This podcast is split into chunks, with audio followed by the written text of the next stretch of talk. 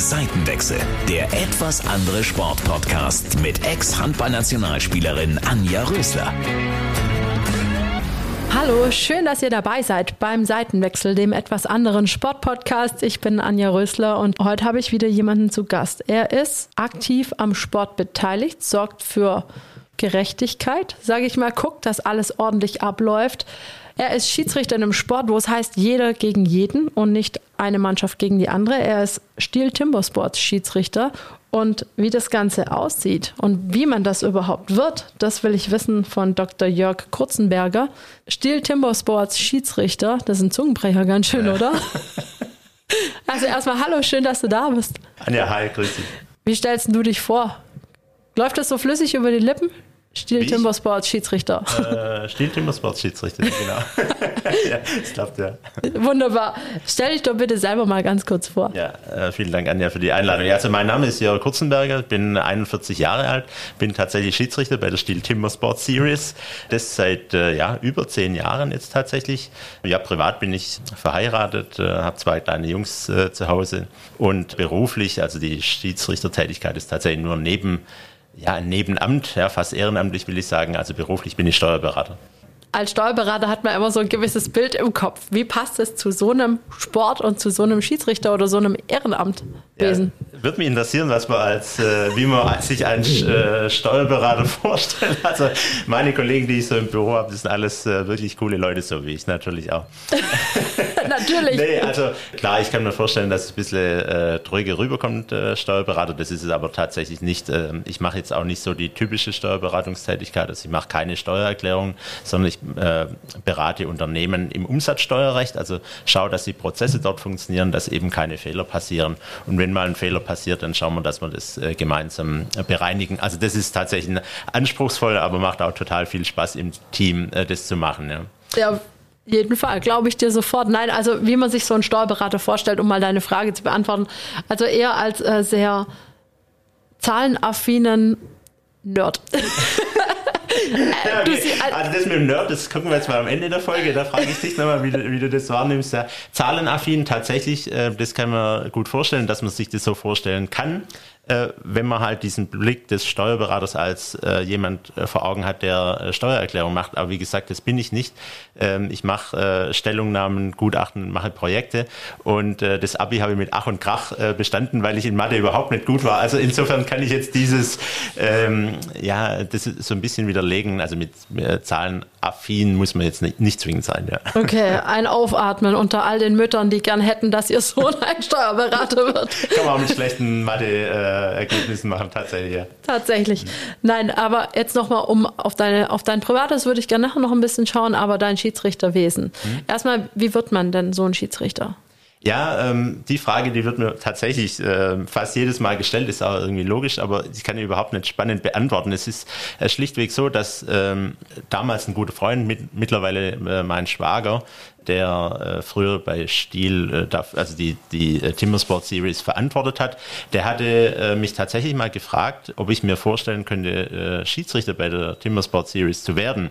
Also es war so, dass ich in meiner Jugend und auch als ich äh, ja, erwachsen war, immer Fußball gespielt habe, hier in der Nähe von Stuttgart. Und ähm, als das dann so ein bisschen zu Ende ging, die, die aktive Zeit, hatte ich mir überlegt, ja, wie kann ich mit dem Sport äh, verbunden bleiben und wollte dort, ja, hatte mir überlegt, ähm, Schiedsrichter vielleicht zu machen. Ein sehr guter Freund von mir ist auch äh, FIFA-Schiedsrichter und mit dem habe ich mich da häufig ausgetauscht und fand es eigentlich recht cool. Also ich hatte da jetzt keine Ambition, so hoch zu kommen, aber einfach, dass man im Sport bleibt. Und das hatte ich augenscheinlich meinem Schwager mal erzählt.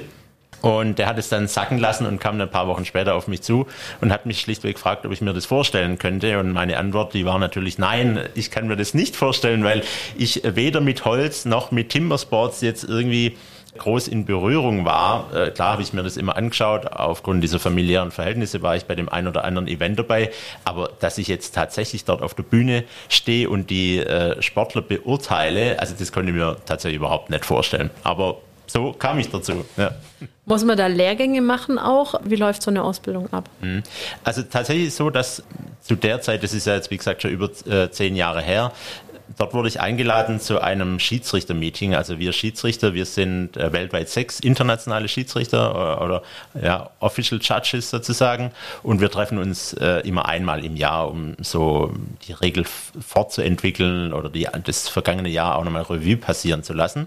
Und damals wurde ich eben eingeladen zum ersten Mal zu so einem Judge-Meeting. Das war in, in Holland. Und dann habe ich zum einen mal die ganzen Schiedsrichter kennengelernt. Damals waren es nur vier äh, damals, ja, ich war der fünfte. Und ja, dann haben die sich so einen Eindruck von mir gemacht. Ich habe äh, mir so ein bisschen äh, meine Gedanken gemacht. Und da hat man eigentlich relativ schnell gemerkt, äh, das harmoniert jetzt äh, einfach ganz gut zusammen. Und ähm, ja, so ähm, ging das dann eigentlich los. Aber die ersten zwei, ein, zwei Saisons, da war ich sozusagen immer jedenfalls mal der zweite Schiedsrichter oder vielleicht sogar auch mal nur der dritte Schiedsrichter ja, im, im Team. Bin da so ein bisschen nebenher gelaufen, habe natürlich mir auch mein Bild gemacht, habe auch Entscheidungen getroffen mit den anderen Schiedsrichtern, aber das war sozusagen ja, überspitzt formuliert kann man sagen, war ich so ein bisschen der Assistant-Schiedsrichter, ja, und dann so nach ja, drei Jahren war ich dann allein verantwortlich, wenn man mal, äh, mal allein unterwegs war. Ja. Das heißt, für alle, die die Sportart nicht so kennen, du stehst da als Schiedsrichter alleine auf der Bühne? Ja, das ist ein bisschen unterschiedlich. Also es gibt, ähm, sagen wir mal, größere Wettkämpfe, offizielle größere Wettkämpfe, wie jetzt eine nationale Meisterschaft oder Weltmeisterschaft oder größere Events, da sind wir mindestens zu zweit auf der Bühne und im Hintergrund gibt es noch einen Videoschiedsrichter und auch sonst noch den einen oder anderen Schiedsrichter, der äh, sozusagen den, äh, den Wettkampf begleitet. Und ganz wichtig ist uns auch immer zu sagen, dass wir tatsächlich immer als Team entscheiden. Also es gibt nicht den einen Hauptschiedsrichter oder Nebenschiedsrichter und Videoschiedsrichter, sondern wir entscheiden alles im Team. Ja? Und zum Schluss, wenn wir da mal unentschieden sind sozusagen, das gibt es tatsächlich, dann entscheidet das Team sozusagen immer zugunsten des, des Sportlers. Andererseits gibt es aber auch kleinere Event, Qualifikationsturniere, um zu einer nationalen Meisterschaft zu kommen. Äh, und da sind wir tatsächlich allein auf der Bühne. Ja. Okay, wenn dann so die ganze Welt auf dich achtet, hat man das so im Hinterkopf oder gar nicht? Also das habe ich tatsächlich nie im Hinterkopf. Zum einen, weil ich das in Frage stellen möchte, dass es tatsächlich so ist. Ja, also bei den kleineren ja, Wettkämpfen natürlich nicht. Bei den großen, ähm, ja, da mag das vielleicht so sein, aber das habe ich überhaupt nicht ähm, im Kopf im Moment. Ähm, das kann man sich so vorstellen. Ja, man sagt ja auch immer, wenn ein Fußballer oder ein Handballer wahrscheinlich auf, aufs Parkett kommt und dann ertönt der erste äh, Pfiff, ja, dann ist jegliche äh, Nervosität weg und man macht halt einfach seinen Sport. So ist als Schiedsrichter auch, zumindest für mich, ja. Am Anfang ist man natürlich schon konzentriert, manchmal vielleicht auch ein bisschen nervös, je nachdem. Aber wenn es dann losgeht, sind wir einfach nur wirklich, äh, haben wir vollen Fokus auf den Sport, auf die Sportler und alles drumherum ist dann eigentlich egal. Ja. Wir haben in der letzten Folge von Robert so ein bisschen gehört, welche Disziplinen es da gibt. Hast du eine Lieblingsdisziplin? Ja, meine äh, klare äh, Lieblingsdisziplin das ist das Springboard. Ähm, Springboard, das, ähm, also wenn das Timmersports schon mal jemand im Fernsehen gesehen hat, dann ist das wahrscheinlich das, was immer so im Kopf bleibt. Also äh, Springboard ist das, wo so ein, ein drei Meter Stamm äh, dasteht und die Sportler anhand von Springboards, also von Brettern sozusagen den Stamm hochklettern müssen und oben dann den Block umschlagen. Das ist für mich die klare Lieblingsdisziplin, die Königsdisziplin. Warum?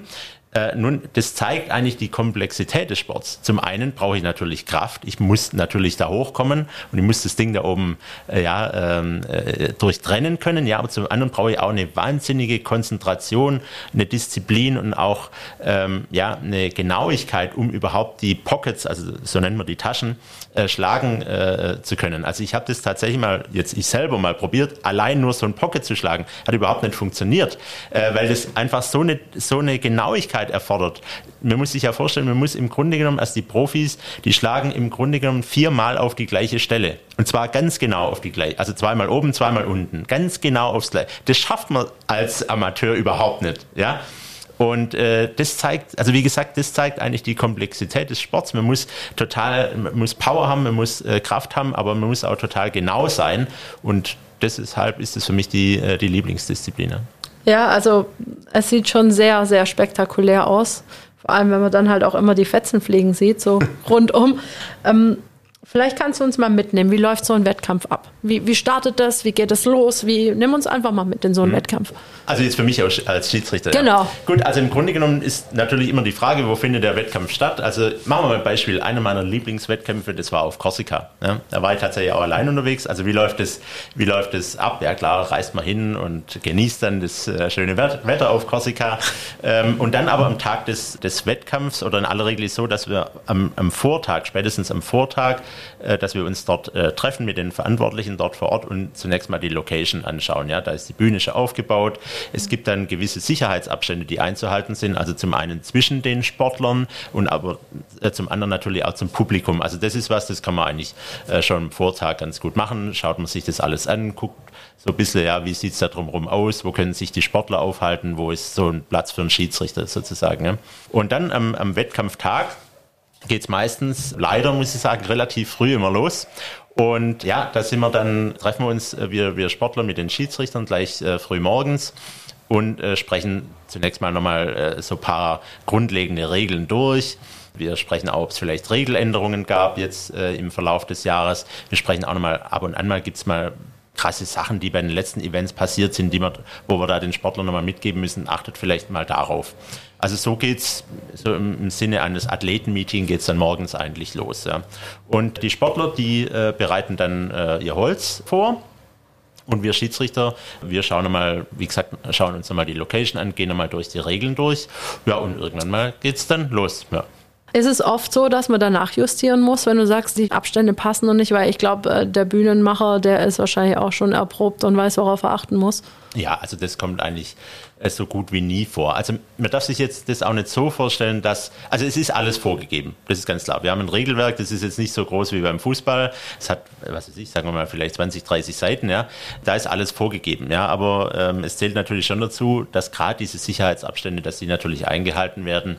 Deshalb schauen wir uns das nochmal genau an. Aber das kommt eigentlich so gut wie nie vor, dass wir danach justieren müssen. Ja. Also da hat ja auch die Organisation selber äh, das höchste Augenmerk drauf, weil äh, klar, wenn da was passiert und die die Sicherheitsvorkehrungen sind nicht getroffen. Ja, das ist natürlich der erste Angriffspunkt. Also insofern gibt es eigentlich, gibt's eigentlich nie was zu justieren. Ihr nennt euch, glaube ich, Global Judge Team.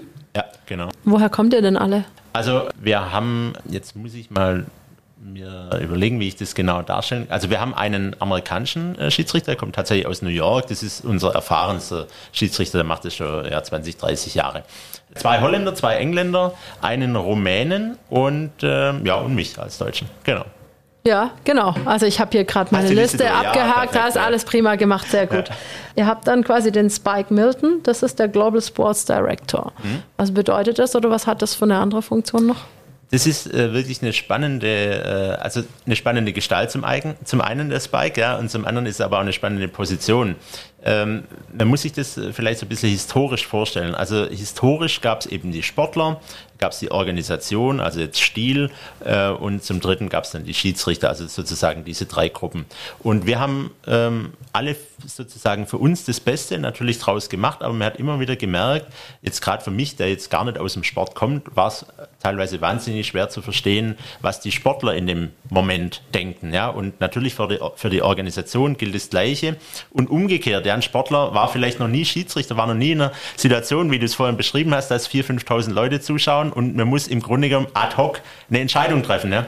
Und der Spike, also als Global Sports Director, der kommt aus dem Sport, ist dann sozusagen ein Stück weit Richtung Organisation gerutscht, ist aber auch immer bei unseren äh, Judge-Meetings sozusagen dabei. Und das ist jemand, der bewegt sich zwischen diesen drei Gruppen und versucht, alle äh, unter einen Hut zu bringen, alles zu verstehen äh, und dann, äh, wenn es mal Missstimmungen gibt, ja, das dann sozusagen auszugleichen. Also das ist aus meiner Sicht eine ganz, ganz zentrale und wichtige Position, die dort ich würde es mal sagen, vor fünf, sechs Jahren äh, begründet wurde. Und das Bike ist natürlich ein super Typ, ist auch ein Engländer, ja. Ähm, wir, wir haben nicht nur viel Spaß miteinander, sondern wir können da auch wirklich konstruktiv miteinander diskutieren.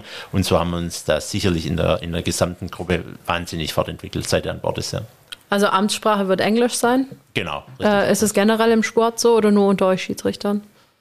Also das ist so, dass die Stil Timber Sports Series, wie der äh, Begriff ja schon sagt, der wurde ähm, in den USA begründet. Also insofern sind natürlich die ganzen Begriffe DQ, Springboard, alles, was ich jetzt schon äh, gesagt habe, sind natürlich alles englische ähm, Begriffe. Insofern äh, sprechen wir jetzt in Deutschland Deutsch, aber halt mit, äh, mit englischen Begriffen.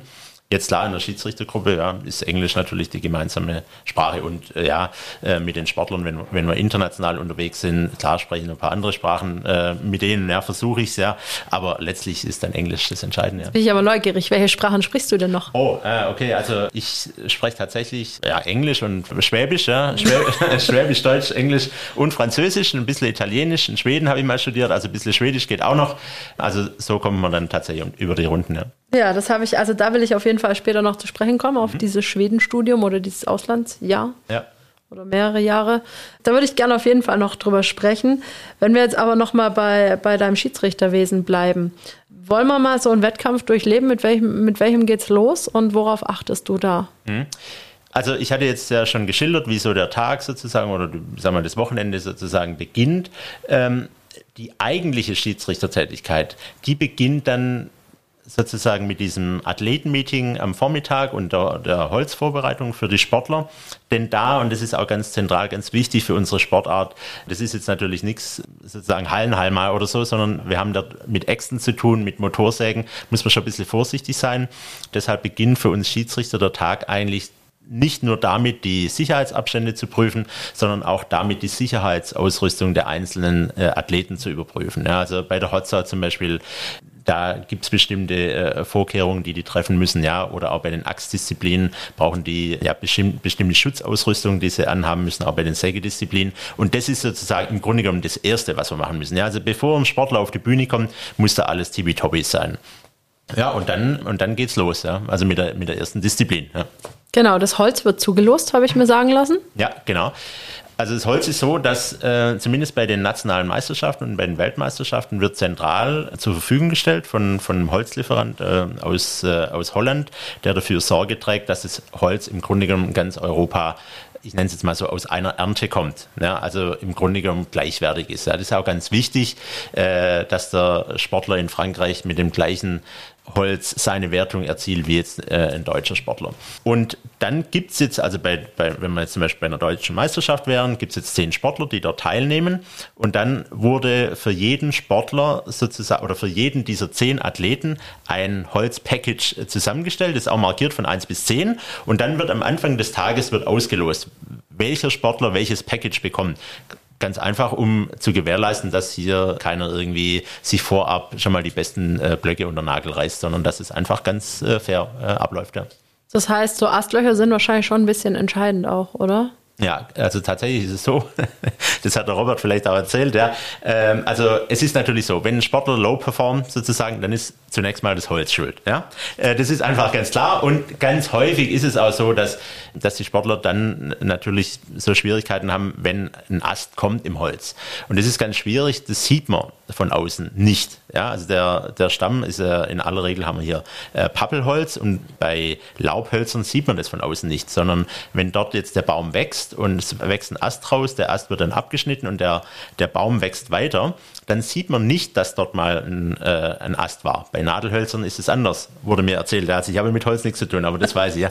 Und so ist es natürlich schwierig. Ja, von außen sieht der Block perfekt aus und auf einmal äh, fängt der Sportler an zu schlagen und dann sieht man innen, ob da, äh, da kommt ein, äh, kommt ein Ast. Und ein Ast muss man sich vorstellen, das ist viel, viel härter als das normale Holz. Und klar, bedarf es dann keiner weiteren Vorstellung mehr, dass wenn man da drauf schlägt, dass es natürlich ganz anders ist. Ja. Gab es da schon Auseinandersetzungen, weil einer gesagt hat, hey, was ist denn das jetzt für eine Nullnummer, die ihr mir dazu gelost habt? Das kommt tatsächlich öfters mal vor, das sind wir Schiedsrichter, aber Gott sei Dank, also wir sind natürlich die erste Kontaktperson sozusagen, aber äh, zum einen, man, das ist ja nun mal Sinn und Zweck der Auslosung, dass sich der Sportler im Grunde genommen das Holz ja selber zugelost hat. Äh, und zum anderen ist so, wir Schiedsrichter, wir haben ja mit dem Holz überhaupt nichts zu tun. Ja, wir machen, wir begleiten zwar die Auslosung, aber eher damit, damit gezeigt wird, ja, das ist hier äh, ganz neutral. Äh, aber letztlich, also mein, ich sitze jetzt im Holz auch nicht drin, ja, deshalb äh, kann ich dafür eigentlich nichts. Ja. Das stimmt. Naja, als Holzwurm wurdest du noch nicht engagiert wahrscheinlich. Wenn wir dann im Wettkampf sind, was sind denn so Sachen? Also erstmal müssen wir mal, habt ihr eine Trillerpfeife? Wie geht es los? Ja, Von der genau. Ja, also es ist so, wenn wenn wenn es dann tatsächlich losgeht, also alles hier Sicherheitsvorkehrungen, alles haben wir geprüft und es geht dann auf die Bühne, geht es tatsächlich los, äh, dann ist so, dass wir, äh, wenn die Sportler auf ihren Plätzen sind, halten wir immer kurz Augenkontakt, ob sie tatsächlich fertig sind. Dann pfeifen wir mit unserer Pfeife, dass die Bühnencrew jetzt die Bühne verlässt, ja, alles sauber gemacht hat, dann verlässt sie die Bühne, die Kameraleute wissen, okay, jetzt geht's, äh, jetzt geht's dann los. Äh, und dann geben wir das Startkommando Athletes Ready. Und dann kommt das, wird das Tape eingespielt, also die, die Starting Cadence, wie wir sagen, kommt dann vom Band, damit es für alle gleich ist. Die lautet dann Stand to your timber. Three, two, one, go! Und dann geht's los. Okay. Und dann geht's Gehacke los und der Geräuschpegel nimmt extrem zu. Genau, richtig. Und da, äh, dann hört man tatsächlich nichts mehr. Sehr schön. Das wusste ich nicht. Zum Beispiel, Ah, dass es okay, vom gut. Band kommt. Ja. Das ist ja interessant. Ja. Gedacht, Also das liegt aber daran, das kann ich vielleicht auch erklären. Ähm, Im Grunde genommen ist es so, ähm, jeder Schiedsrichter hat natürlich seinen eigenen Slang und zum anderen auch sein eigenes Tempo, äh, wenn er redet, ja, oder wenn er ein Startkommando gibt. Und die Sportler sollen sich natürlich darauf verlassen können, dass das Startkommando immer gleich ist, ja. Und äh, weil die sich das ja auch im Kopf dann sozusagen immer durchspielen und ähm, und dann halt loshacken, ja. Und deshalb, dass es für alle gleich ist, also auch international kommt es schlichtweg vom Band. Das, äh, dann gibt es diverse Regeln. Was passiert, wenn ich eine Regel überschreite? Also wenn jetzt ein Sportler eine Regel bricht, ja, dann resultiert es in einer sogenannten Disqualifikation, also in einer DQ. Das hört sich jetzt zunächst mal schlimmer äh, an, als es ist. Für einen Sportler ist es natürlich schlimm, weil er schlichtweg in dieser Disziplin dann keine Punkte erzielen kann oder keine Wertung erzielen kann. Natürlich kann er dann bei den weiteren Disziplinen ähm, wieder mitmachen. Also insofern, ja, das ist sozusagen bei einem Regelbruch gibt es halt schlichtweg null Punkte in der Disziplin. Ja, genau. Das tut natürlich weh, weil nur sechs Disziplinen. Ja, genau. Also es ist tatsächlich so, wenn man nicht die, also gerade jetzt bei Weltmeisterschaften oder so, wenn man eine DQ erzielt, null Punkte, ja, dann kann man einen Titel vergessen. Klar. Ja. Ja, und wie sieht es dann aus? Also, ihr pfeift dann oder was passiert genau? Weil ich meine, es ist ja ziemlich laut, was da so um dich rum passiert. ja, das ist tatsächlich ziemlich laut. Wir haben auch alle Kopfhörer, also wir Schiedsrichter auch, oder wie soll man sagen, ähm, ja, Gehörschutz. Earplugs, Gehörschutz, ja. Das funktioniert so, dass wir, äh, wenn wir das jetzt während der Disziplin schon sehen, dass jetzt ein Sportler eine Regel gebrochen hat, dann gibt's im Grunde genommen zwei ja, Maßnahmen, die wir ergreifen können. Die eine Maßnahme ist zu pfeifen. Ja? So laut zu pfeifen, dass jeder hört. Das ist aber ein krasser äh, Eingriff, denn das bedeutet für alle Sportler sofort aus, aufzuhören. Genau. Ähm, das machen wir tatsächlich nur dann, wenn's, wenn irgendwas total Unvorhergesehenes passiert, wenn irgendwas total Gefährliches jetzt äh, passiert. Ja? Äh, wenn jetzt plötzlich irgendwie ist noch nie vorgekommen, aber beispielsweise einer über die Bühne rennen würde, irgendjemand äh, Fremdes, ja, dann wird man natürlich sofort unterbrechen. Ähm, das wäre sozusagen der, der Schiedsrichterpfiff. Oder wenn ein Sportler jetzt sozusagen so kurz davor wäre, irgendwie einen Verstoß äh, zu, zu begehen oder sich selbst zu verletzen, dann würden wir pfeifen. Ja. Das andere ist, äh, das ist unsere äh, bekannte gelbe Flagge, wir kennen das aus dem American Football dass wir dann unsere, unsere Flagge zu dem Sportler werfen, der jetzt gerade einen Regelverstoß gemacht hat, dann muss dieser Sportler äh, sofort aufhören. Das kommt aber in aller Regel auch nicht vor, also dass er während des äh, Wettkampfs sozusagen oder während der Disziplin die Flagge wirft, sondern in aller Regel sind es auch Regelverstöße, die man jetzt nicht sofort sieht, ja, sondern man muss da nochmal näher ranschauen ans Holz oder vielleicht auch mal ein Video. Ähm, das heißt, wir lassen die Sportler in aller Regel ähm, ja, die Disziplin zu Ende machen. Und wenn wir dann den Eindruck haben, da müssen wir nochmal was untersuchen, dann werfen wir die gelbe Flagge einfach, um den Schiedsrichtern, äh, also den, den Videoschiedsrichtern oder dem Publikum oder auch den, den Kameraleuten zu signalisieren, hör her, äh, hier wird jetzt nochmal was untersucht. Ähm, und ja, dass einfach jeder weiß, da war irgendwas nicht ganz koscher. Also das ist sozusagen die gelbe Flagge. Ja. Okay, das heißt, du hast noch nie diesen Pfiff irgendwie bei einem Wettkampf erlebt. Tatsächlich, ja, habe ich noch nie erlebt. Ja. Okay, und aber diese Flagge, die wird natürlich öfter geworfen. Was ist denn so die meiste Regelüberschreitung, die es da so gibt? ich weiß gar nicht, ob man das so sagen kann. Also als erstes fällt mir ein, ein Frühstart natürlich, dass ein Sportler zu früh losgehackt oder losgesägt hat. Oder also wir machen als Schiedsrichter haben wir bestimmte Markierungen, die wir auf dem Holz äh, anbringen. Also beispielsweise äh, bei einer äh, Stocksaw, also bei der handelsüblichen äh, Säge, müssen die Sportler innerhalb von 10 Zentimeter ähm, zwei Scheiben abschneiden und wenn die über die 10 Zentimeter Markierung hinausgehen, äh, ja, dann gibt es eben diese DQ. Also das wäre jetzt so ein, äh, so ein typischer Verstoß. Ja. Wir haben vorher schon kurz drüber geredet. Was ist denn so der Unterschied zum Fußballschiedsrichter oder Handballschiedsrichter? Also jetzt, ich würde sagen, dass der der größte Unterschied zu äh, Mannschaftssportarten ist die Akzeptanz von uns Schiedsrichtern. Und äh, ich glaube, das liegt nicht daran, dass wir jetzt alle coole Typen oder äh, super sind oder was weiß ich was, sondern das liegt einfach in der Natur des Schiedsrichterwesens bei Timbersports. Wenn man sich vorstellt, jetzt bei Handball wie bei dir früher, ja, da war es natürlich so, wenn der Schiedsrichter gepfiffen hat, hat er immer mit einem Pfiff zwei Wirkungen erzielt. Zum einen eine positive Wirkung für die eine Mannschaft und zugleich, und das ist das Wichtige, eine negative Wirkung für, den, für die andere Mannschaft. Das heißt, da hat man automatisch als Sportler, äh, wenn man benacht, oder also der, für, gegen den man pfeift, der hat ja der Sportler automatisch irgendwie, ja, der pfeift gegen mich jetzt, ja. Äh, das ist bei Timbersports äh, ganz anders. Denn dort als ähm, äh, Timbersports-Schiedsrichter habe ich nur diesen einen Sportler im Blick und ich schaue was macht der? Ja? Und wenn ich dem eine DQ gebe, dann bedeutet es nicht, also null Punkte, dann bedeutet es nicht zugleich, dass ich den anderen Sportler, der auf der Bühne steht, bevorteile. Das, das kann ja sein, das ist im Ranking der Letzte gegen der Erste. Ja? Wenn ich dann der, äh, den Ersten da äh, disqualifiziert, das juckt den anderen äh, im Zweifel gar nicht. Das heißt, ich habe nicht diese Emotion, dass ich äh, was Positives und was Negatives zugleich bewirke, sondern ich habe immer nur diesen einen Sportler im Blick. Und ich glaube, das ist der, der Unterschied zu Mannschaftssportarten. Ja. Das heißt, ihr seid quasi beliebte Schiedsrichter? Ich glaube nicht, dass wir beliebte Schiedsrichter sind. Ich glaube, das ist auch nicht äh, erforderlich, ist auch nicht gut so. Muss nicht beliebt sein. Ich will einfach meinen Job neutral machen, im, also fair machen, sodass es für alle fair ist. Ich würde behaupten, ich weiß nicht, was du mit Robert besprochen hast, ich habe es noch nicht angehört, ja, aber ich, ich würde behaupten, dass ich bei allen äh, Sportlern akzeptiert bin oder wir alle Schiedsrichter akzeptiert sind, dass wir sicherlich auch wohl gelitten sind, aber beliebt, das würde jetzt nicht sagen, aber also wie gesagt, als Schiedsrichter muss jetzt auch nicht beliebt sein. Ja? Also. das ist richtig. Ja. Aber ich glaube, ihr begegnet euch auch immer auf Augenhöhe. Ich denke, das ist eigentlich in fast jeder Sportart so, dass man da seinen Wettkampf hat. Da kann man auch mal ein, ein böses Wort oder ein Unverständnis äh, folgen, aber danach ist, glaube ich, immer der Kittel geflickt, wie man so schön sagt bei uns. ja, genau. Also, also jetzt, ich weiß gar nicht, was es auf Englisch heißt, aber das wäre jetzt bei uns tatsächlich auch so, äh, dass wir natürlich, also ich bin jetzt ja seit über zehn Jahren dabei, ich kenne im Grunde genommen alle Sportler ja seit fast Jahrzehnten, ja, und wir pflegen natürlich einen angenehmen Umgang miteinander, also, also einen persönlichen, äh, persönlichen Umgang. Wir sprechen vorher oder äh, nach dem Wettkampf natürlich auch mal so um Timbersports drumherum äh, und insofern insofern haben wir da schon, äh, kommen wir da sehr gut miteinander aus. Und klar, auf der Bühne sieht es ein bisschen anders aus. Ich war selber Sportler. Ich habe auch das ein oder andere Mal beim Fußball eine rote Karte bekommen, in aller Regel wegen Schiedsrichterbeleidigung. Also insofern kann ich das tatsächlich gut nachvollziehen. Oha. Aber immer nur dann, wenn ich mich halt eben benachteiligt gefühlt habe. Ja, und das ist halt hier bei Timbersports ein bisschen anders. Okay.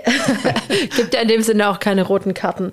Aber was passiert denn, wenn ihr mal beleidigt werdet oder was ganz grob Unsportliches passiert? Ja, also es gibt ja, wie gesagt, äh, die Möglichkeit, einen Sportler zu disqualifizieren, also dem null Punkte zu geben. Das würde tatsächlich passieren, wenn es jetzt eine grobe, ganz grobe Unsportlichkeit wäre in der einen Disziplin oder es gäbe noch eine, eine ganz krasse Maßnahme, dass man den Sportler dann von dem jeweiligen Event tatsächlich ausschließt oder insgesamt von Timbersports ausschließt. Also das wäre jetzt tatsächlich eine, eine, eine krasse äh, Maßgabe, die wir Schiedsrichter aber selbst alleine auch gar nicht treffen würden, sondern das würden wir dann sozusagen in unserem Schiedsrichterkomitee machen. Äh, üblicherweise, wenn es überhaupt mal vorkommt, so kleinere Unsportlichkeiten, also wenn man jetzt so im sportlichen Bereich ein bisschen beleidigt wird oder so, äh, dann gibt's äh, schlichtweg Punktabzug. Wobei ich sagen muss, dass mir das tatsächlich auch noch nie widerfahren ist. Also ich kann mich auch, auch nur, überhaupt nur in den ganzen äh, jetzt elf Jahren, wo ich dabei bin, an eine Situation erinnern. Da war ich aber selber gar nicht involviert wo es mal diesen Punktabzug gab. Ja. Ansonsten äh, ja, ist es nicht relevant. Steht in den Regeln, aber wird eigentlich nie ausgeübt. Ja. Ist es so, dass ihr immer das letzte Wort habt oder wer hat am Ende das letzte Wort, wenn ihr Entscheidungen trefft? Ich wüsste nicht, wer anders das letzte Wort hat. Also tatsächlich, äh, wir Schiedsrichter, wir sind auf der Bühne dafür verantwortlich, ähm, dass der äh, Wettkampf so fair wie möglich und so sicher wie möglich abläuft. Ähm, also wenn wir Schiedsrichter, klar, wenn wir das Startkommando nicht geben, ja, dann geht's nicht los, ja. Äh, oder wenn wir unterbrechen, dann, und dann hört's auch sofort auf, ja. Ähm, also insofern haben wir da schon die Verantwortung für den gesamten Wettkampf. Also kann man sagen, ja, wir haben das, ähm, das letzte Wort, ja. Du hast gerade schon gesagt, Amtssprache ist Englisch. Denkst du im Wettkampf dann Englisch oder kommt das automatisch blub? Darüber haben wir noch gar nie Gedanken gemacht. Muss ich mich tatsächlich jetzt mal ähm, reinversetzen oder versuchen, beim nächsten Event mal dran zu denken. Ich kann ich gar nicht beantworten. Also ich nehme an, ich denke nach wie vor in Deutsch und entscheide dann auf Englisch. Ja, ich, ich, weiß es ja nicht. Also ich bin zweisprachig aufgewachsen mit Spanisch und bei mir ist es so, wenn ich auf meine venezolanische Familie treffe, so die ersten zwei, drei Tage, denke ich Deutsch, spreche Spanisch und nach drei, vier Tagen denke ich auch Spanisch. Also deswegen. Okay, also das kann man sagen. Ähm, also wenn ich jetzt ähm, zum Beispiel bei einer Weltmeisterschaft, da sind wir mehrere Tage zusammen und wenn man dort mehrere Tage jetzt äh, sich sozusagen ausschließlich Englisch unterhält, ja, dann denke ich äh, auch im Gespräch Englisch. Also das geht mir tatsächlich so. Aber das ist nicht der Regelfall. In aller Regel fahren wir zu einem Event hin, äh, machen dort je nachdem, vier, fünf Stunden, ja, und dann gehen wir wieder nach Hause. Also da switche ich jetzt nicht sofort ins Englische. Ja. Okay, ja, wie gesagt, also ähnlich wie bei mir dauert ein bisschen eine, eine ja. Eingewöhnung im Kopf. Ja. Wenn man so guckt, ihr, ihr, es ist ja eine Serie, wie du sagst, mhm. oder es sind Series. Ähm, was war so der ausgefallenste Ort, wo du hingehst? Oder wo ist dein Lieblingsort, wo du gerne bist? Also man muss eigentlich sagen, dass ähm, Stil, also die Organisation Stil, da schon immer äh, ein Augenmerk drauf legt, dass wir wirklich tolle Locations haben. Also es gibt ähm, Events, die hatten wir mal am Meer in, in Schweden, wir waren das ein oder andere Mal schon in Norwegen, wir waren schon in Alpen in Österreich, wir waren in der Porsche Arena in Stuttgart. Also das sind schon immer tolle Locations ich habe jetzt, was jetzt den, den, die Örtlichkeit als solches angeht, kann ich jetzt nicht sagen, dass ich irgendwo mal besonders toll war. Wie gesagt, jetzt was ich vorhin sagte in Korsika, das war natürlich, das war ein kleiner Wettkampf, das war sportlich überhaupt nicht ähm, ja, ähm, herausfordernd sozusagen, aber natürlich war die Location super, ja. Aber ich kann jetzt nicht sagen, dass, dass ich irgendwo genau dort ähm, jetzt am Meer oder in den Alpen äh, mal besonders äh, gern war. Also eine gewisse Verbundenheit habe ich äh, zu Tirol, also zu St. Johann, äh, wo schon äh, verschiedene Wettkämpfe waren. Dort komme ich einfach total gern hin und freue mich immer total, wenn ich, wenn ich dort bin. Das ist schon ein Stück weit wie, wie nach Hause kommen. Also vielleicht ja, würde ich sagen, St. Johann oben in den Alpen, äh, wenn man da mal wieder einen Wettkampf hätte, also da wäre total ganz dabei, ja. Verstehe. Gibt es so einen ganz ausgefallenen Ort, wo du schon mal warst, wo so ein Wettkampf schon mal war, wo du sagst, hey, wow, das war schon irgendwie krass? Also hm. ich kann mal ein Beispiel von mir nennen. Für mich war es, ich glaube, Europapokalspielen in Aserbaidschan. Hm. Wann wäre ich je nach Aserbaidschan gekommen? Und, also, so also nein, ich, ich meine nur äh, allein die, die, Tatsache, dass, keine Ahnung, 100, 200 Meter von der Küste weg die Ölplattformen sind, ist in ganz Baku, der Hauptstadt, mhm. überall nach Benzin riecht, das fand ich schon total verrückt. Einfach zu sehen, ah, okay, da kommt mein Benzin her, so ungefähr. Das sagen also, ja auch die, die Profifußballer immer, äh, oder Profisportler überhaupt, mhm. dass es für sie auch total reizvoll ist, irgendwo in Regionen zu kommen, wo sie sonst nie hinkämen. Ja? Ähm, das ist bei mir tatsächlich auch so, aber ich war jetzt noch nie äh, in so außer außergewöhnlichen Ländern, jetzt wie Aserbaidschan, von, von Stiel aus zumindest. Ähm, was aber schlichtweg daran auch liegt, dass die Stiel Timbersport Series ähm, jetzt nicht in jedem Land äh, stattfindet. Also die Organisation ist schon bestrebt, dass es immer äh, größer wird, in verschiedenen Ländern jetzt auch äh, neu entwickelt wird. Das ist aber äh, nicht so, dass es, also in Aserbaidschan gibt es jetzt zum Beispiel nichts. Ja, ähm, aber wie gesagt, jetzt so eine ganz äh, krasse Location, wo man nie gedacht hat, dass man da jemals hinkommt, fällt mir jetzt tatsächlich gar nicht ein. Ne? Ja, ich finde, Korsika ist ja auch schon ausgefallen, wenn man überlegt, wie groß diese Insel eigentlich nur ist ja. ähm, und wie groß diese Series eigentlich sind, auch ausgefallen. Ja, also, also äh, das war dann so, äh, das kann ja vielleicht so ein bisschen Insights erklären. Ähm, also wie gesagt, wir haben am Anfang der Saison im Januar in aller Regel unser Schiedsrichter-Meeting, wo wir auch mal schon mal durchgehen, wo finden jetzt Events statt und wann und das und jenes. Und als ich da gesehen habe, Korsika, haben wir sofort natürlich hier gesagt, okay, Korsika mache ich ja. also insofern war das eine, eine tolle Location, ähm, war natürlich im Juni, super Wetter, also Tibi Tobi. Aber ich muss auch sagen, jetzt wie gesagt in den Alpen, wir hatten äh, äh, mal eine Champions Trophy, äh, in, wie gesagt in, in St. Johann oben, ähm, ich glaube auf 1700 Meter, ähm, wo man dann im Grunde genommen jetzt ähm, die Sportler äh, ja hacken sieht und dann guckt man hinten runter und dann geht es irgendwie 200 Meter runter und hinten äh, ist der Großglocken und so. Das sind natürlich äh, sensationelle Locations. Oder äh, jetzt beispielsweise, ähm, wir waren jetzt kürzlich waren wir in Schweden in der Nähe von Göteborg auf einem Schloss. Äh, das war dann auch direkt am Wasser. Also es war auch wahnsinnig, äh, wahnsinnig super. Aber das ist jetzt nichts, wo man sagt, da würde ich jetzt nie hinkommen, ja, sondern einfach per se sind es äh, super Locations. Ja.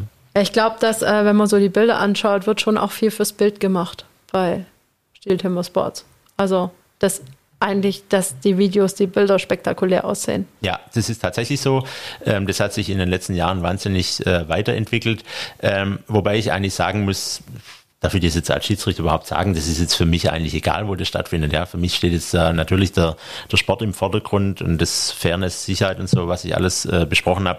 Aber ist natürlich für mich jetzt auch toll, wie gesagt, wenn man Korsika oder Schweden oder so unterwegs ist. Ja, ja total. Ich meine, wie lange nimmst du da frei für so einen Wettkampf? Also klar, also wenn es jetzt mal unter der Woche wäre oder so, äh, müsste ich frei nehmen oder ja gut, äh, aber ähm, die Wettkämpfe finden kann ja sagen, ausnahmslos am Wochenende statt.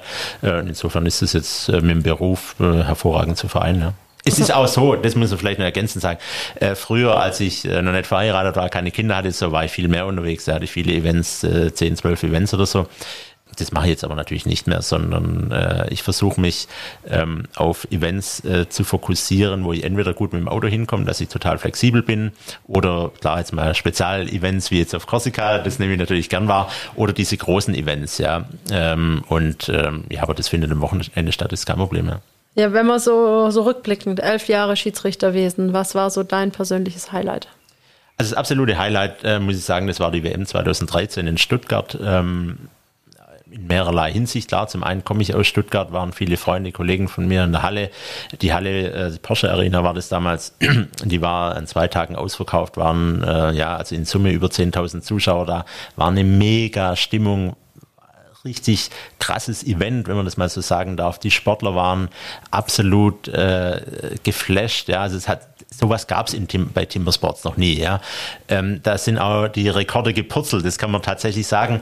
Ähm, und äh, ja, klar, für mich jetzt so als Stuttgarter das zu sehen oder, oder überhaupt nicht nur zu sehen, sondern da will sich dabei zu sein, auf der Bühne zu sein, dann ähm, ähm, dann den Gewinner äh, dann zu verkünden und die Halle geht ab. Also es war schon äh, phänomenal. Das war mein absolutes äh, Highlight. Ja. Ich hatte einen Kugelstoßer, Tobias Dahm, da, der gesagt hat, äh, wenn die Stimmung ist, er ist kein Trainingstyp in dem Sinne, wo Rekorde purzeln. Die purzeln, wenn dann da, wo viel Stimmung ist und wo was drumrum ist. Deswegen tut er sich in Pandemiezeiten jetzt wirklich schwer, auch jetzt im Hinblick auf Tokio. Würdest du auch sagen, diese Stimmung macht schon aus, auch für, für die Sportler?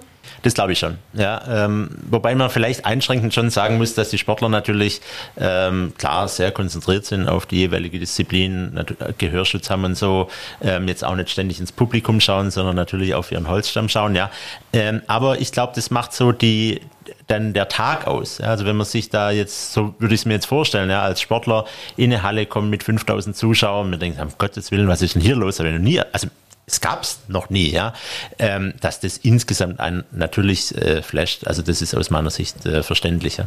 Total. Wie ist es jetzt in Pandemiezeiten? Wie siehst du das?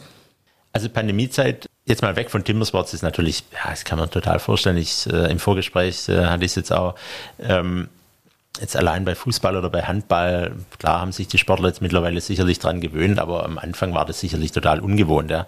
Äh, bei Timbersports ähm, muss ich sagen, dass äh, die letzte Timbers äh, Sportsaison im Grunde genommen ausgefallen ist. Es gab, ähm, will ich leider was dazu sagen, aber kann man eigentlich sagen, fast keine Events. Ja, ähm, das, also im Grunde genommen hat die Saison nicht stattgefunden. Es gab zwei Events in München. Ähm, und zwar in einem Filmstudio. Da wurde das Filmstudio angemietet und dort äh, waren auf der Bühne tatsächlich nur zwei Schiedsrichter und die Sportler. Äh, dann ein Kommentator saß äh, irgendwie fünf Meter über uns, den hat man gehört, ja. Und es war eine ganz neue Erfahrung. Ähm, ja, schlichtweg, weil äh, die Atmosphäre eine ganz andere war. Ich will nicht sagen, dass die Atmosphäre gefehlt hat. Es war auch eine äh, gewisse Spannung äh, zu spüren und interessant war, dass man die Sportler da jetzt noch viel äh, näher erlebt hat, ja, weil man mal gemerkt hat, hoppla, doch ganz schön anstrengend, was die da machen. Ja, wenn man plötzlich das hört, wie die atmen normal, hören wir das ja gar nicht. Oder auch wenn die auf das Holz schlagen. Man merkt dann auch, ähm, man hört auch, ob das ein guter Schlag oder ein schlechter Schlag war. Das merkt man normal gar nicht. Insofern ja, hat es natürlich für Timbersports eine, eine riesen, äh, riesen äh, Auswirkung. Äh, nicht nur deshalb, weil die Atmosphäre fehlt, sondern weil schlichtweg äh, die Events auch gar nicht stattfinden dürfen. Ne? Das heißt also, äh, im Filmstudio wurde da Publikum simuliert oder warum Filmstudio? Ähm, Filmstudio war ähm, deshalb, ähm, also Indoor muss man sagen, deshalb, weil man natürlich von der vom Wetter extrem abhängig ist bei Timbersports. Früher waren die Weltmeisterschaften auch, äh, haben draußen stattgefunden, ja, also historisch sozusagen Waldsport, ja. Ähm, aber da hatten wir mal eine Weltmeisterschaft in Holland, da war an einem Tag jenseitsmäßig warm, 30 Grad, am anderen Tag hat es 10 Grad und hat total geregnet. Und das kann man einfach äh, mittlerweile zum einen nicht mehr verantworten den Sportlern gegenüber und zum anderen natürlich auch den Zuschauern und der Organisation nicht mehr. Also das heißt, in das Fernsehstudio ist man damals äh, sicherlich auch vor dem Hintergrund gegangen, dass man einfach gewährleisten äh, kann, okay, das findet jetzt unter fairen Bedingungen für alle, für alle statt. Aber Zuschauer wurden keine simuliert, äh, sondern es war einfach, die haben, wie wenn ich jetzt hier loshacken würde, äh, so war das. Ja. Also es war einfach ohne Okay. Zuschauer. Ja. Bin ich froh, dass du heute weder Fähnchen noch sonst irgendwas dabei hast. Nicht, dass hier das Mobiliar leidet Ja, um nachher. Nee, äh, aber im Ernst, ja, es ist äh, schon eine sehr herausfordernde Zeit. Auch wie du sagst, du hast wahrscheinlich keine Wettkämpfe bis auf die zwei gehabt. Ähm, die Sportler selber wissen wahrscheinlich auch nicht so recht, wie geht's dieses Jahr weiter? Wie, wie ist es bei dir? Was, was steht auf dem Plan? Ist schon was angedacht? Also wir hatten jetzt kürzlich unser Schiedsrichter-Meeting und natürlich äh, sind diverse Events jetzt ähm, geplant. Was bleibt einem auch anders übrig? Jetzt hat sich die Lage doch jetzt leider etwas äh, verschlechtert wieder, ja? Ähm, sodass ich gar nicht sagen kann, äh, ob und äh, wie es für mich weitergeht. Ja. Verstehe. Wie ist es? Ähm, haltet ihr euch jetzt irgendwie, also wie macht ihr eure Meetings? Sind die dann auch immer digital oder? Ja. Also dieses Jahr hat man zum ersten Mal ein digitales äh, Schiedsrichter-Meeting über halt über eine ähm, Plattform, ja, sozusagen. Ähm, aber äh, das ist natürlich nicht vergleichbar mit äh, physischen Meetings, äh, weil wir Schiedsrichter uns natürlich schon das Jahr über, also in einer normalen Saison, äh, sehen wir uns natürlich total viel, aber im Grunde genommen auch nur bei einer Weltmeisterschaft sind wir alle zusammen. So das ganze Jahr bin ich mal mit dem, mal mit dem, mal allein unterwegs, ja, und klar unterhält man sich dann auch so, aber dass wir mal so richtig im Team zusammen sind, das kommt eigentlich so gut wie nie vor, außer bei der Weltmeisterschaft. Und eben bei diesen Schiedsrichter-Meetings. Und es ist total wichtig, weil es natürlich, äh, wie ich ja eingangs sagte, wir müssen uns immer oder wir wollen uns auch miteinander immer abstimmen. Und da ist es natürlich auch so, wir müssen uns ja auch so kennenlernen, weil in der, wenn man in einer Drucksituation äh, steckt, ja, dann ist der Mensch natürlich äh, ein Stück weit ein bisschen anders und deshalb ist es auch angenehm, dass man den Menschen auch versteht oder, äh, oder weiß, wie der jetzt möglicherweise reagiert oder warum er so reagiert. Deshalb ist für uns ganz wichtig, dass wir uns persönlich treffen ähm, und wo lernt man einen am besten kennen als jetzt abends in einer Hotelbar, ja, das muss man schlichtweg sagen äh, und das, äh, ja, das, ich hoffe, dass wir das dann nächstes Jahr wieder machen können. Ja. Auf jeden Fall. Also ja, das ganze Zwischenmenschliche bleibt einfach gerade ein bisschen auf der Strecke. Wie schafft ihr das? Du hast gesagt, du bist äh, zweifacher Familienvater. Wie macht ihr das als Familie? Ist ja auch nicht so ganz einfach. Also zum einen ähm, hat der Timbersport so eine gewisse familiäre Nähe. Ja. Wie gesagt, äh, durch meinen Schwager bin ich ja dazugekommen. Also das erleichtert sozusagen meine Abwesenheit ein Stück weit. Ja. Äh, zum anderen ist aber auch so, wie ich sagte, dass, dass ich nicht mehr so viele Events mache, wie ich früher äh, gemacht habe, ähm, sondern ja, äh, sagen wir fünf äh, pro Jahr. Und ah, ich glaube, das äh, lässt sich verschmerzen. Ja. Nehmen wir mal an. Ich habe jetzt noch keine Klagen gehört. Ja, Offensichtlich klappt's gut. ja genau. genau. Äh, wo kein Kläger, da kein Richter oder wie heißt das? Ja, man, ich stelle mir das auch immer so vor, jetzt meine Jungs, die sind jetzt zwar noch klein, aber äh, ich habe einen Schiedsrichterkollege, äh, als ich angefangen habe, waren dessen äh, Söhne auch noch ganz klein, die sind mittlerweile äh, erwachsen, der eine Sohn ist jetzt mittlerweile auch Schiedsrichter, ja.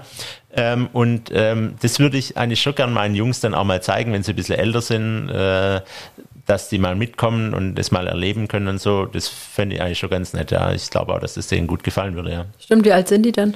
Ähm, also der eine wird jetzt äh, zwei und der andere ist fünf, ja. Ah ja, ja gut. Dann dauert es aber in nicht mehr so ganz lange. Ja, ein vielleicht. bisschen, ein bisschen müssen sie noch ausharren. Ne? Ja, auf jeden Fall.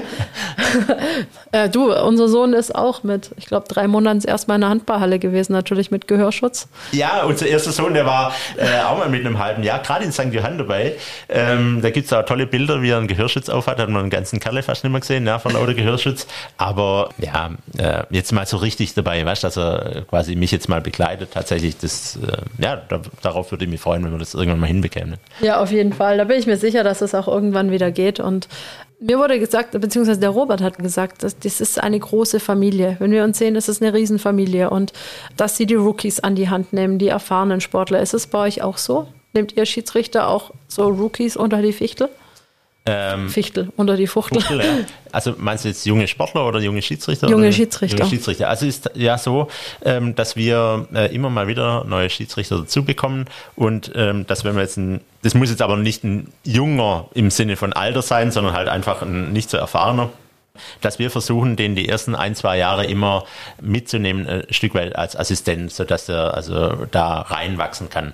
Und insofern kann man das tatsächlich sagen, dass wir äh, langjährigen Schiedsrichtern natürlich die, die, äh, die mitnehmen und denen auch unsere Hintergründe erläutern, unsere Motive, warum haben wir jetzt so entschieden, warum machen wir das so, sodass man da dann reinwachsen kann, ne? tatsächlich. Was muss ich tun, damit ich so ein Schiedsrichter werde? Ja, gib schon mal deine Visitenkarte, dann gucken wir mal. Ja. okay, alles klar, verstehe. Ei, nee, also tatsächlich, wir suchen immer wieder Schiedsrichter. Wie ich sagte, ja, es, äh, Timmersport wird immer größer. Es ändern sich jetzt wie bei mir die familiären Verhältnisse. Es kommen auch immer weitere Länder dazu. Und ähm, ja, also insofern sucht man tatsächlich Schiedsrichter und ähm, ja, meine junge Dame können wir auf jeden Fall brauchen. Ne? Das ist nett, danke. Ja, ich sehe gerade, äh, die Frauenquote ist nicht so hoch. Äh, die Frauenquote ist nicht so hoch, ja. Also insofern. Alles klar, verstehe. Da muss ich mal zu Hause sprechen, wie das so laufen kann. Wenn wir auf dich als Privatperson gucken, ähm, was bist du so für ein Typ? Ach, ich glaube, ich bin ein ganz netter äh, Typ. Wenn ich mich jetzt äh, aus, als dritte Person beschreiben müsste, würde ich meinen, dass ich ein verläss äh, verlässlich bin und ein ausgewogener ähm, äh, Typ. Ja, also ja, ich versuche mit allen gut auszukommen, möchte jetzt äh, mit niemandem im Streit ähm, sein und ähm, ja, ausgewogen bin ich tatsächlich. Also dass ich jetzt mal außerordentlich nervös bin oder schlecht gelaunt oder äh, groß aufgeregt bin, das gibt's bei mir eigentlich nicht. Also ich bin es tatsächlich, aber äh, nehme das dann eigentlich äh, hin und bin schlichtweg ausgewogen, was vielleicht daran liegt, dass ich von Sternzeichen äh, vage bin, ohne dass ich jetzt genau weiß, äh, was das bedeutet. Aber ich glaube, das äh, würde mich ganz gut äh, symbolisieren. Ne? Ist das so was, was man braucht als Schiedsrichter, würdest du das sagen? Ich glaube schon, dass man äh, als Schiedsrichter ausgewogen äh, sein sollte, weil man natürlich ähm, jetzt äh, als Schiedsrichter sehr konzentriert ist. Man möchte natürlich keinen Fehler machen. Wie du vorhin sagtest, die Welt schaut äh, auf uns. Das hat sich jetzt auch noch, natürlich nochmal verstärkt durch äh, die ganze Digitalisierung. Also wir werden ähm, ab und an mal natürlich äh, auch in den sozialen Medien dann analysiert und ja, Mensch, äh, da habt ihr, was habt ihr denn da entschieden, das und jenes. Da gibt's schon den einen oder anderen äh, Shitstorm ja, damit äh, muss man halt umgehen, ist halt mal so. Aber man muss einfach das auch trennen. Ja, man, ich will keine Fehler machen. Ich will, äh, ich will alle Sportler fair behandeln. Ich will einen sicheren Wettkampf. Ich äh, gebe mein Bestes, dass uns natürlich Fehler passieren. Mein Gott, äh, das kommt nun mal vor. Ähm, ich glaube, wenn man damit auch offen umgeht, ähm, dann auch mit den Spieler, äh, Spielern, mit den Sportlern äh, im Anschluss oder vorher das auch nochmal durchdiskutiert, ähm, äh, dann ist es auch alles in Ordnung, ja. Also ich glaube, man sollte da schon ausgewogen sein, weil auch natürlich auf der Bühne die Sportler mit Adrenalin äh, vollgepumpt sind und die können das ein oder andere Mal natürlich auch grandig werden. Ist aber für mich auch äh, voll verständlich. Und wenn man da natürlich dagegen hält, ich glaube, das käme nicht so gut. Insofern äh, passt es dann ganz gut. Und das, äh, ich glaube, das vereint uns Schiedsrichter auch äh, tatsächlich, dass wir doch äh, sehr ausgewogen sind. Ja. ja, absolut. Also ich denke, man braucht auch ein gewisses Selbstbewusstsein. Weil ohne das kann man sie wahrscheinlich nicht hinstellen und sagen, so, das ist jetzt meine Entscheidung und das gilt. Hier, Kollege, der gerade fünf Meter groß ist und eine Axt schwingt. ja, äh, das ist tatsächlich so. Ähm, wobei man da auch wieder sagen muss, ähm, wie gesagt, ich komme ja eigentlich aus dem Fußball, da gibt es ja häufig ähm, Grauzonen, ja. Ein Foul ist nicht ein Foul, ja. Äh, eine Hand ist kein Hand, was weiß ich was. Äh, das ist bei Timbersports gibt's, mir glaubt es kaum, gibt es auch viele Grauzonen. Ähm, aber insofern, als wir immer als Team entscheiden, fokussiert sich das in aller Regel auch gar nicht auf einen Schiedsrichter, sondern auf ein Schiedsrichterteam. Ein geteiltes Leid ist halbes Leid. Da kann man tatsächlich schon so sagen. In aller Regel sind es aber einfach Schwarz-Weiß-Entscheidungen. Ja, wenn jetzt einer über die Linie gesagt hat oder ähm, einen Frühstart gemacht hat, da gibt es keine zwei Meinungen. Und das versteht auch jeder Sportler. Ja, stimmt. Also es ist klar. Ah, ich habe vor, ich musste wirklich lange drüber nachdenken jetzt im Podcast über das, was du gesagt hast, über den Unterschied zwischen jetzt einem Fußball- oder Handballschiedsrichter und einem Timbersports-Schiedsrichter. Am Ende ist es im Fußball ja aber auch so, dass eine Regelüberschreitung bewertet wird. Klar wird jemand benachteiligt in dem Moment, aber am Ende ist es doch immer die Regelüberschreitung, die bewertet wird und nicht im, im Vordergrund das, dass jemand benachteiligt oder bevorteilt wird. Tatsächlich, ja. Im Ergebnis ist es so. Aber stell dir mal vor, man sieht es doch jetzt, jetzt wieder beim Fußball ganz häufig. Ein Spieler dribbelt irgendwie durch die Abwehrreihen, kommt dann in 16er, wird dann gefault und freut sich, dass er gefault wird. Ja.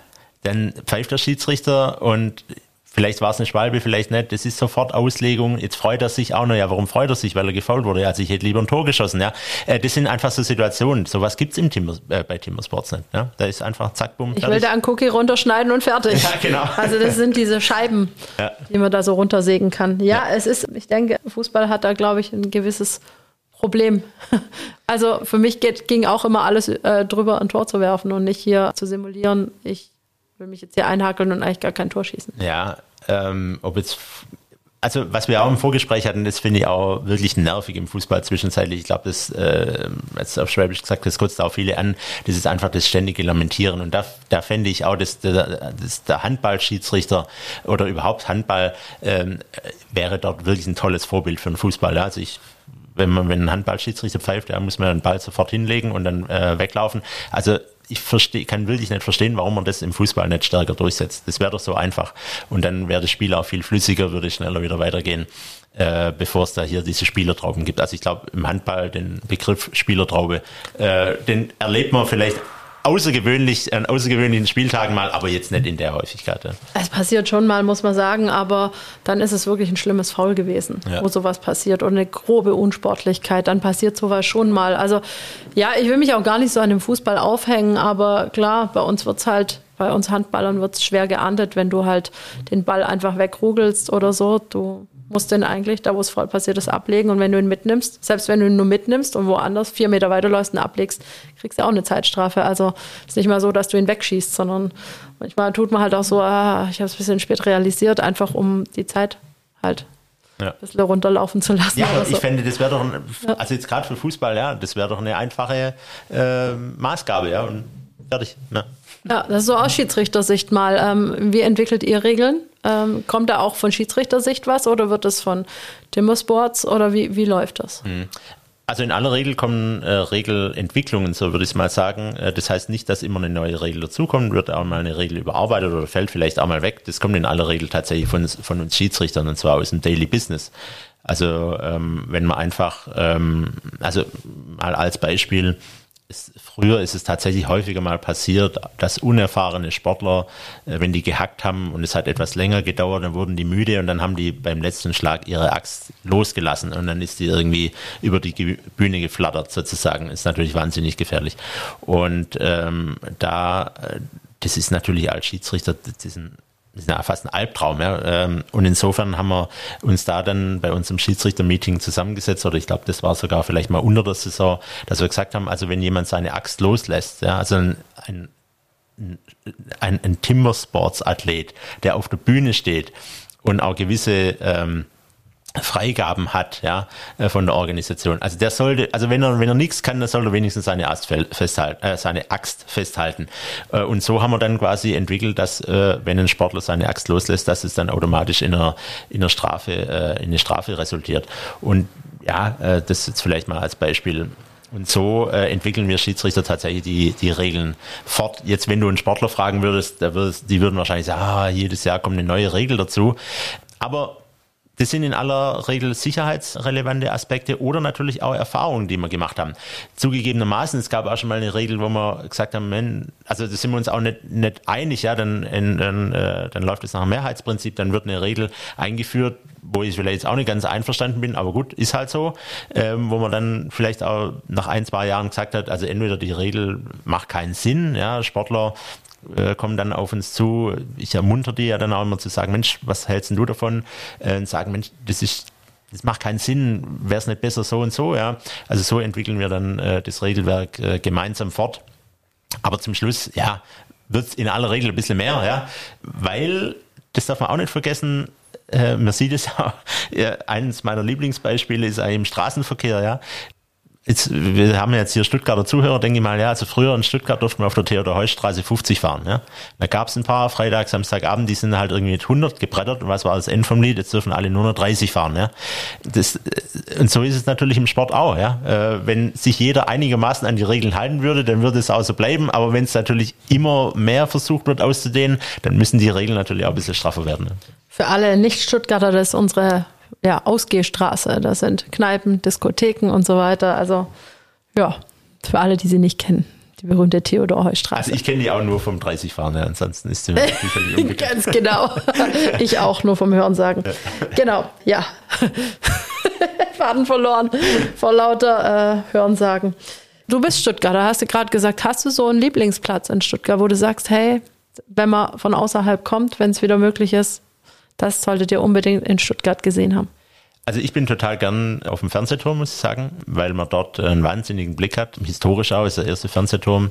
Ähm, und äh, ja, da bin ich eigentlich total gern, muss ich sagen. Da ist die Luft da ein bisschen besser als unten im Kessel. ja, genau, richtig. Nochmal 160 Meter höher, ja, richtig. Viel ja. besser. Ja. Nein, du hast ja gesagt, du lebst in der Innenstadt. Ich wohne oben quasi über dem Kessel. Deswegen. Ja, das ist der Unterschied zwischen äh, ja, reiche, reiche Bürger wohnen in Halbhöhenlage und die Arbeiter Oha. unten. Ja, genau. Oha, genau, das sagt der Steuerberater. Genau. Wunderbar, aber nein, das soll jetzt nicht im Bashing enden. Vielen, vielen Dank für deine tollen Einblicke. Also ich fand es unglaublich spannend und natürlich werde ich jetzt dem Schiedsrichter viel mehr Beachtung schenken, wenn ich mir einen Wettkampf anschaue. Hast du eigentlich auch äh, Sicherheitskleidung an? Also wir haben als Schiedsrichter keine verpflichtende Sicherheitskleidung, aber ich habe tatsächlich immer äh, Gehörschutz, meistens sogar einen doppelten Gehörschutz. Das heißt, du hast Stöpsel drin und nochmal was drüber? Genau, richtig, ja. Und sonst noch was? Nö, sonst eigentlich nichts, außer unser äh, schwarz-weiß gestreiftes Shirt, mit dem man uns dann ganz gut erkennen kann, haben wir sonst keine sicherheitsrelevanten Kleidungsstücke an. Ja. ja. Eine Frage habe ich noch. Mhm. Dieses Fähnchen, habt ihr das schon in der Hand oder zieht ihr das aus der Brusttasche? Kommt es aus der Po-Tasche? Weil, also im Handball ist es so, die gelbe Karte ist in der Brusttasche und die rote Karte ist in Gesäß. Das heißt, wenn sich ein Schiedsrichter schon Richtung Gesäß fasst, weiß ich eigentlich schon, was los ist. Äh, ja, ich glaube, früher, deshalb ist ja, glaube ich, auch die Arschkarte. ähm, früher beim Schwarz-Weiß-Fernsehen konnten wir das noch nicht so richtig sehen. Ja. Ähm, also, das habe ich nicht mehr erlebt. ja, genau, so alt bin ich schon. Ähm, also, das ist hat jeder Schiedsrichter, wo er will. Also ich habe es tatsächlich bei mir in, der, in meiner Hosentasche an der Seite. Wir haben als Schiedsrichter relativ viel Equipment, wo wir so mit uns rumschleifen müssen. Und so hat die Fahne jeder da, wo, wo er es am besten äh, schnell rausziehen kann. Ja. Was ist denn das Equipment, was du da alles hast? Also wie gesagt, wir haben äh, als Schiedsrichter zum einen mal die Trillerpfeife, die habe ich jetzt äh, ständig am, Fi am, Finger. Dann haben wir eine Stoppuhr, dann haben wir unsere, äh, unsere Messgeräte, mit denen wir unsere Markierungen auf dem, Holz machen. Dann haben wir unsere, unsere gelbe Flagge. Äh, das Regelwerk haben wir immer dabei. Also so hat man schon, und natürlich Mikrofon, Kopfhörer, äh, Verbindung mit dem äh, Technikwagen, Verbindung mit dem Videoschiedsrichter. Also so kommt schon einiges zusammen. Ja. Aber die gelbe Flagge ist natürlich immer griffbereit weiter. Wunderbar. Ja, vielen, vielen Dank nochmal für die ganzen Einblicke. Ähm, pass gut auf dich auf, bleib gesund und dann sehen wir uns bestimmt im Fernsehen. Also ich dich. ja, also vielen Dank, Anja. Hat mir echt auch total viel Spaß gemacht und ja, würde mich freuen, wenn wir bald eine neue Schiedsrichterin begrüßen dürfen. Alles klar, ich gehe mal meine Bewerbungsunterlagen durch. ja, vielen Dank. Also vielen Dank nochmal. Ja, sehr gerne. Bleibt auch ihr bitte gesund und dann hören wir uns ganz bald wieder. Tschüss. Ciao, ciao. Hitradio Antenne 1. Seitenwechsel. Der etwas andere Sporttalk. Hol ihn dir als Podcast, wann und wo du willst. Alle Folgen, alle Infos, jetzt auf antenne1.de.